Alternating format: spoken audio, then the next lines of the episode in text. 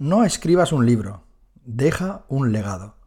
Bienvenido, bienvenida a Backstage, el podcast premium donde cada jueves un emprendedor, emprendedora, freelancer, entrepreneur, empresario, empresaria, autónomo, autónoma, pringado o pringada, como lo quieras llamar, nos hablará sobre su negocio desde una perspectiva diferente.